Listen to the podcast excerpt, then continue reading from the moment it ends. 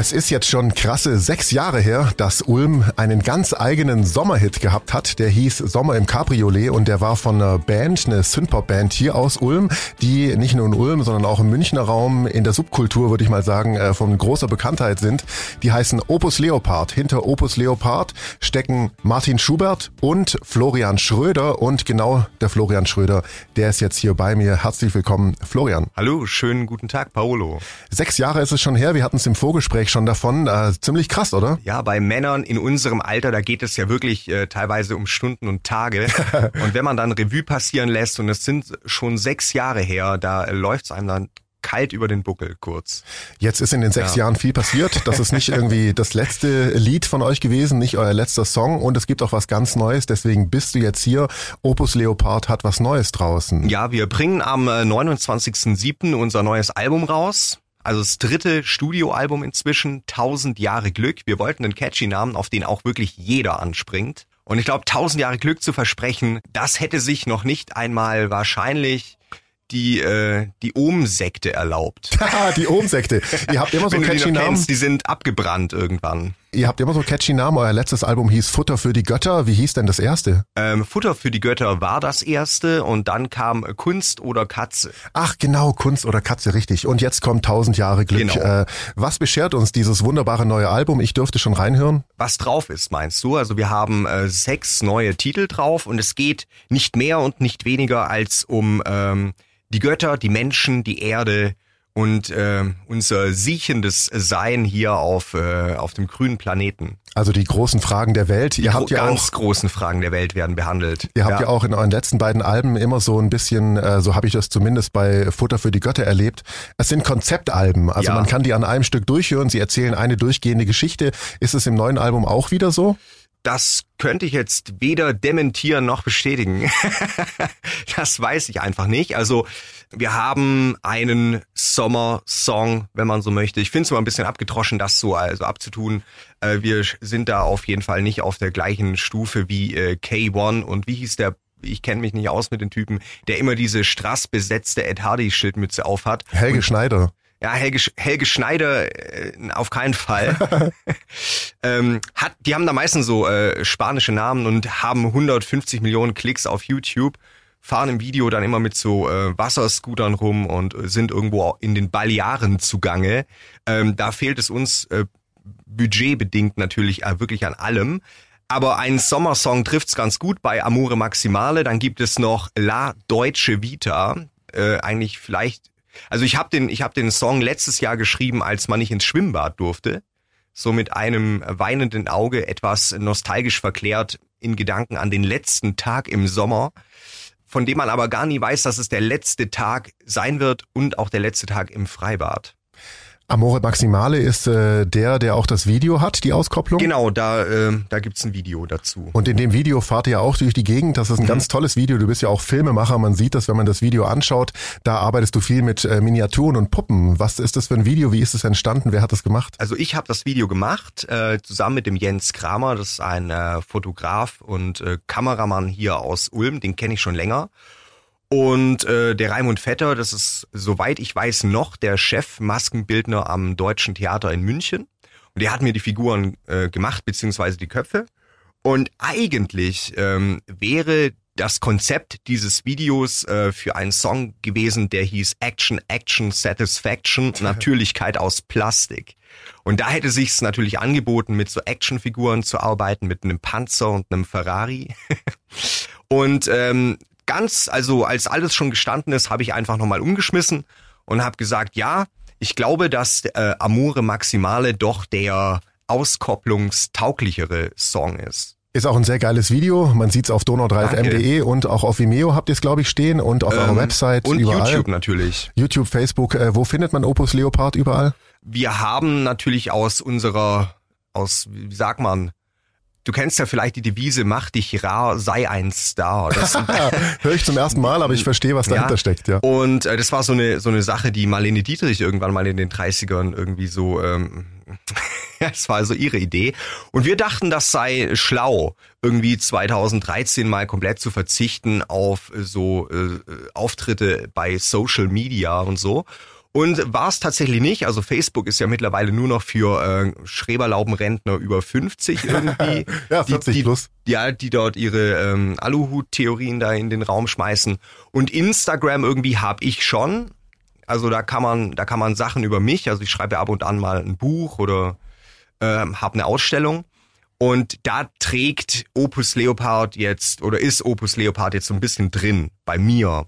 Allerdings wäre es natürlich schöner gewesen, irgendwie eine eigene Opus Leopard äh, Instagram-Seite zu haben. Wenn wir die jetzt allerdings starten würden, wäre das ähm, super peinlich, denn äh, Instagram drosselt ja mittlerweile auch richtig runter. Also es ist nicht mehr so, dass man da irgendwas macht und dann da mehr als zehn Likes noch bekommt. Wir haben es jetzt in der Promophase auch erfahren müssen, leider. War nicht so, war nicht so geil bei Instagram. Gehen wir nochmal ganz zurück für die Leute, die jetzt von Opus Leopard zum ersten Mal hören. Was ist denn das für eine Band? Die macht Synthpop. Mhm. Wo äh, startete das Ganze? Wer macht mit?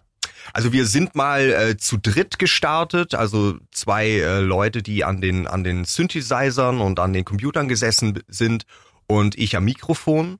Und das Ganze hat irgendwann gestartet so 2012, als ein befreundeter Regisseur in München irgendwie einen Film drehen wollte, der in den 80ern spielt und ähm, so mehr oder weniger das, das Tourleben einer fiktiven Band äh, zeigt. Also es sollte irgendwie so aufgezogen werden als Mockumentary.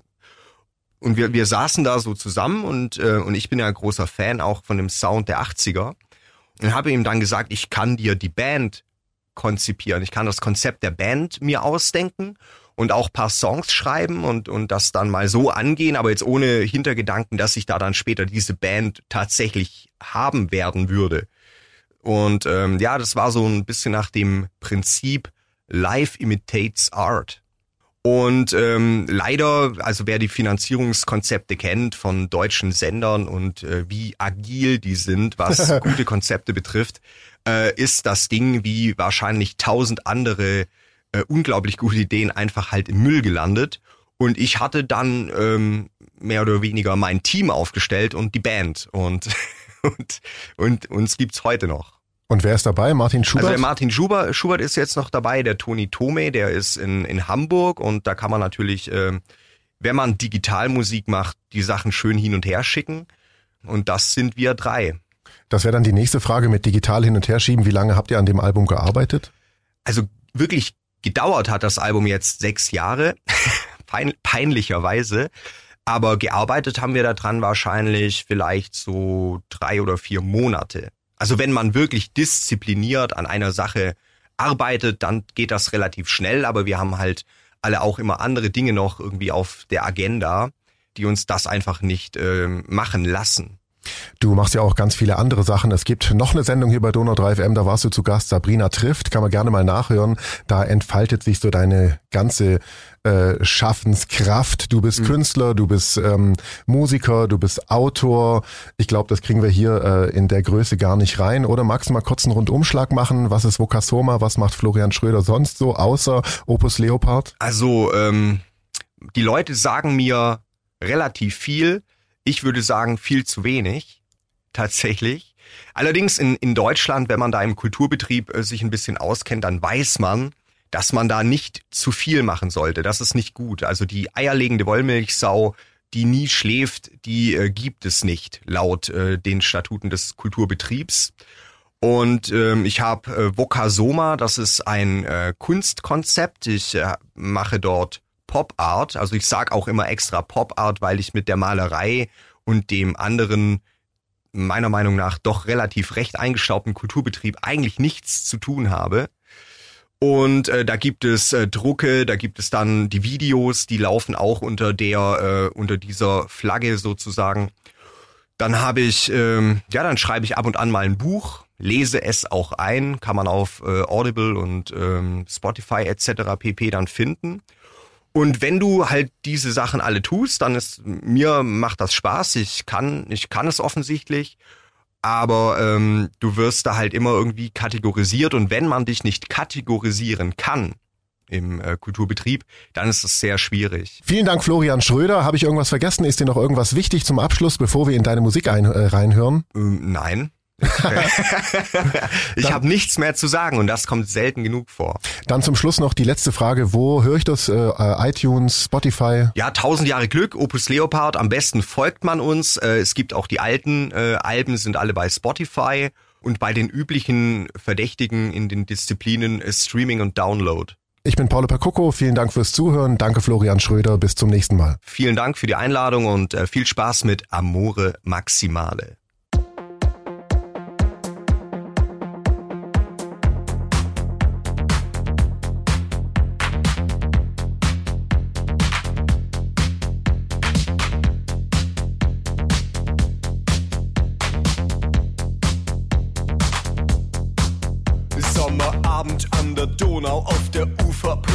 Promenade wird es Nacht und Madame hat kein Licht an ihrem Rade. Da stehen sie zu zweit und weil er ihr eines leid, kann sie bleiben und hat jetzt für ihn noch etwas Zeit. Die Tage ziehen ins Land, Hochdruckgürtel vom Atlantik. Sie trägt in ihrem Blick diese verächtliche Romantik. Senorina, deutsche Vita, she's Hollywood likely. Mit der Sonnenbrille sieht sie aus wie Holly Golightly.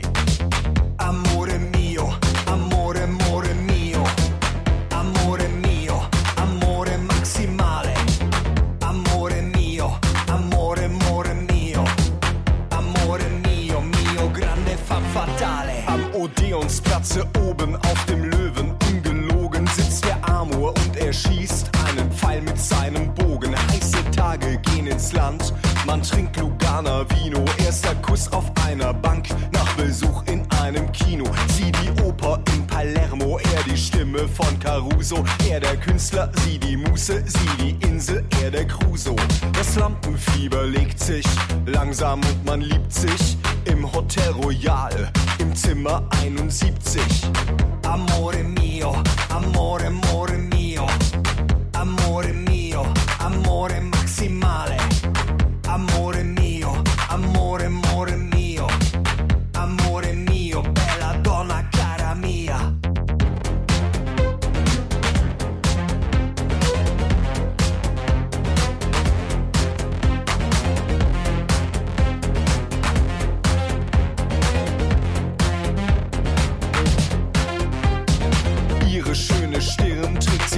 Wie eine Krone. Er ist Fan der ersten Stunde, una grande emozione. Sie sieht aus wie gemalt, Botticelli, Renaissance. Er bleibt cool, trotz der Hitze, aber ringt um Kontenance. Aber nicht nur, weil sie schön ist, auch wegen dem Rest. Als Persönlichkeit ein Fest, Gottes Schöpfung at its best. Eines Tages alt und grau, sagt der Moscherie, ich kann nicht mehr wollen, als ich hatte, denn ich hatte ja dich.